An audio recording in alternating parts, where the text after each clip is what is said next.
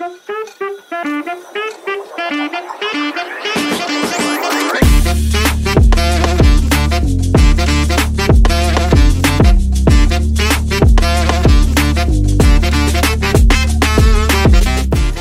大家好，欢迎回到重新健身，我是主持人 Rod。今天要跟大家分享的是我一直有在发罗的一个健身网红，也可以说他是艺人，他叫李佩旭。那为什么今天会跟大家分享他呢？因为他其实最近的话，蛮多人在 IG 上面讨论他一些发文的，例如说他之前有提到说，诶，我记得有一篇蛮印象深刻的，说离心是离开心脏，向心是往心脏走。嗯，这个观点。好像被很多在 Instagram 上面很多的一些网红，还有一些物理治疗师等等的专业人士拿出来讨论。那我今天要跟大家讨论的不是关于向心理性这件事情，因为我自己对于呃训练上面学术的研究，老实讲，并没有那么的有热情在这上面。但我自己对于在训练上面的一些心理学的研究，以及一些社会上的观察，我觉得自己对于这方面是比较有研究的。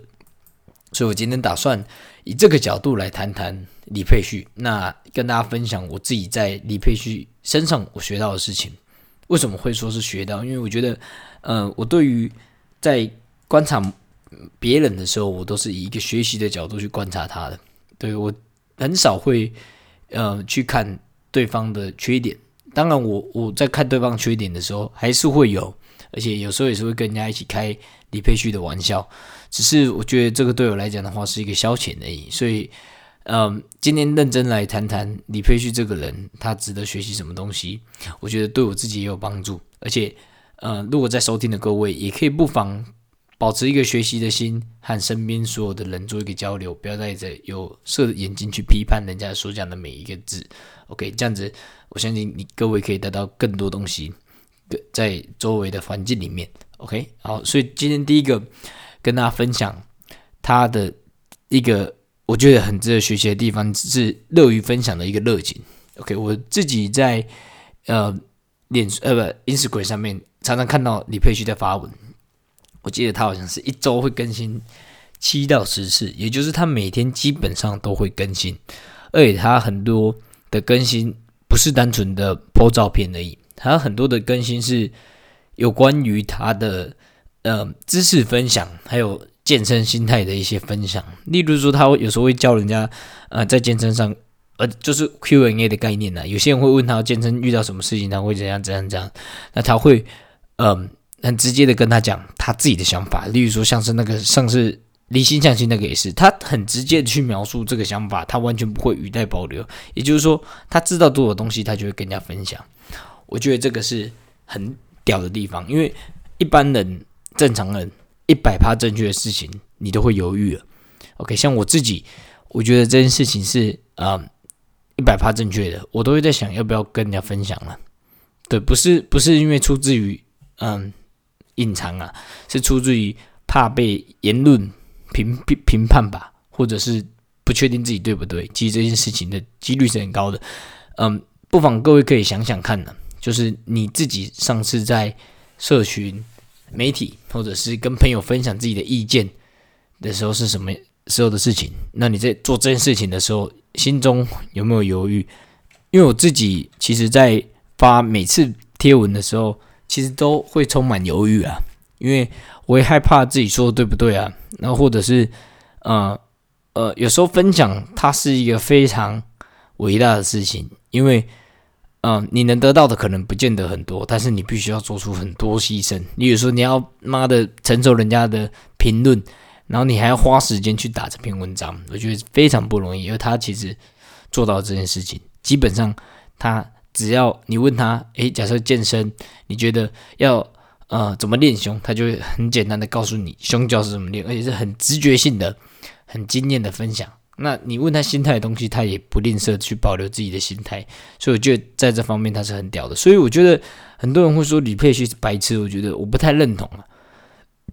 我认同他相信李现的那篇文确实是蛮奇怪的，对，但是我不会觉得他是一个白痴，因为他今天一年发的文，一年分享的知识一年分享的心态就几千篇了。OK，那你这个一年可能就两三次发文的人，当然他出错的几率会比较高啊。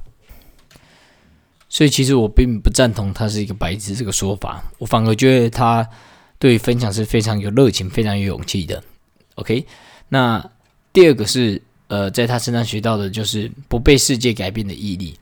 OK，我们都知道我们在这个资本主义的社会上，其实我们很难脱离金钱的驱动，很难脱离别人的认可。OK，我们都会需要靠这两个东西来维持自己的。地位吗？或者是存在的价值吧？我觉得，那身为一个公众人物，他算是一个公众人物，艺人兼健身网红嘛。那你需要粉丝量才有办法赚钱啊。呃，艺人你如果没有粉丝，没有电影公司会找你，没有代言会找你。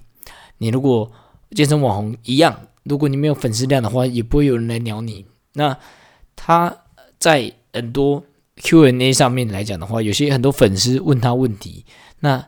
问的是跟他理念有冲突的，他会直接呛他们呢，很屌。我觉得他，例如说有人问他说：“ 哎，哥，你练这样子会不会有点不好看呢？”他会直接呛他说：“你长怎，你长怎样？你长怎样？你长这样才不好看，或者是你的观念有问题，你才是白痴之类的。”我觉得这很不简单，很少人可以为了自己的理念去呃违背自己的金钱来源，你知道吗？在这个资本主义的世界上面，而且。大部分人都会为了追求人家认可而稍微调整一下自己的行为，你知道吗？但是我觉得他这点做的很好，他对于健身这个东西是有一个初衷在的。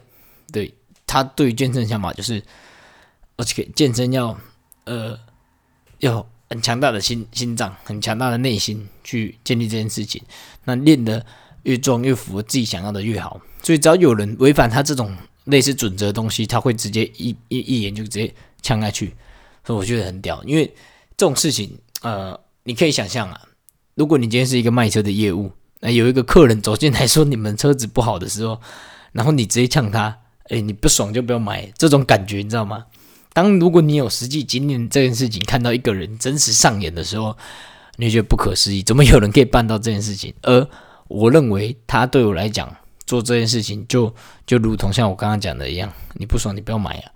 这这是很难得的，很少人可以有这种不被世界改变的毅力。长期以来关注他的 IG，从来没有因为那个贴文赞比较少，或者是那个带货量比较少而去改变他的行为。我觉得他很言行一致，我觉得这点我觉得很值得大家可以去做学习。第三个，我从他身上学到的一个东西就是懂得放下，然后接纳当下的自己。OK，这一点我觉得。嗯，李佩旭其实做的很好，因为你想想看呢，我们在一个事业或者是一段感情，其实常常不改变的原因，是因为很难放下过去，应该说很难放下现在拥有的东西。尤其是当这份事业或者是这份感情持续很久一段时间的时候，你会有更多关系人。例如说，你在一份工作越来越久的时候，你会开始有一些身边的工作伙伴已经跟你有一个很紧密的情感的时候，你要跳出。这种呃舒适圈也可以，你可以讲舒适圈，你也可以讲说是一个呃群体，你必须跳出来，你必须要接受人家的眼光，你必须自我怀疑，你必须要很努力的去在一个新的领域展开一个工作，这是非常不容易的事情。而我觉得他在呃当艺人那么久，然后跳脱到健身网红，除了放下很多之前。曾经有过的东西，你更需要的就是不在乎他人眼光，以及呃有勇气去接受未知的未来这种勇气是非常难得的。因为他，我记得他好本来有保时捷吧，那些也都把它卖掉了，所以我觉得蛮猛的。这、这个、这个东西蛮猛的。所以我自己觉得说，嗯啊，有一个感觉啊，以前的我会常常呃把。人分配分类成我不认同的人跟我认同的人，我喜欢的人跟不喜欢的人。但我后来发现，你认同的人也会有你不喜欢的特质。你一心追求的对象，你遇到他的时候，你还是会嗯发现他的不好，或者是你追求的偶像的时候，你跟他合作下来，你也发现他原来也有这些缺点的时候，嗯，你会有一种感觉，就是人其实没有完美的，也没有一个人是绝对糟糕的。那我们何不好好的把握当下，跟身边所有的人有一个好好的相处，就是互相学习嘛。当我今天遇到他了，在工作上面我遇到他了，不可避免的，他就是我同事，他就是我主管。那我不可能因为不喜欢他而不做这份工作嘛？这样也太瞎了吧！这你的人生完全被人家操控走了。所以我觉得他从李贝旭身上学到的东西，还有一个总结就是：我觉得每个人都有优缺点。那既然你遇到他了，你是法利用好的角度去跟他学习，我觉得对你来讲是一份养分。毕竟这种你跟他的不和、跟他的仇恨，以长远的眼光来看，你其实二十年之后。一定不会再记得这种人了。对，那与其不如他就这样子在嗯那个阶段让你那么不开心，你不如跟他多学习一点他厉害的地方，然后让你自己变得更好。OK，所以这这三点乐于分享的热情，然后第二个不被世界改变的毅力，第三个懂得放下接纳当下自己。所以我觉得李佩旭这个人身上三点超级厉害的特质，那我自己。也不断的在跟他慢慢的学习，应该说跟我自己所接触到、有机会接触到的人慢慢的学习，然后希望可以呃变得更好，就是跟他们一样变得更好。应该说大家都希望变得更好了，对啊。所以之前今所以今天这些内容就是我今天呃想跟大家分享的事情。那如果有喜欢这几节内容的话，你一定要订阅我们。那我们下次再见，OK，拜拜。